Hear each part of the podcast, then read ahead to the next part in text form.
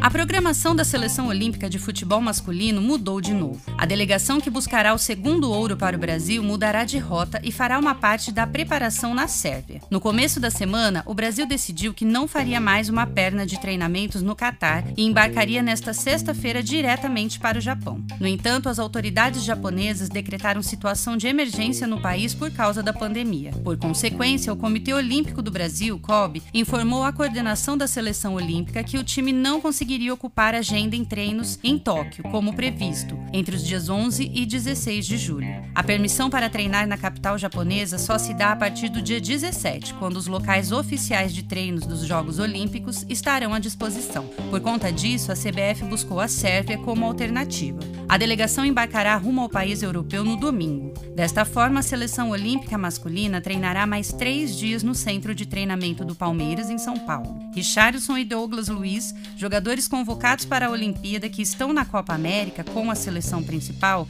iriam se apresentar no Japão, mas vão mudar a rota para a Sérvia.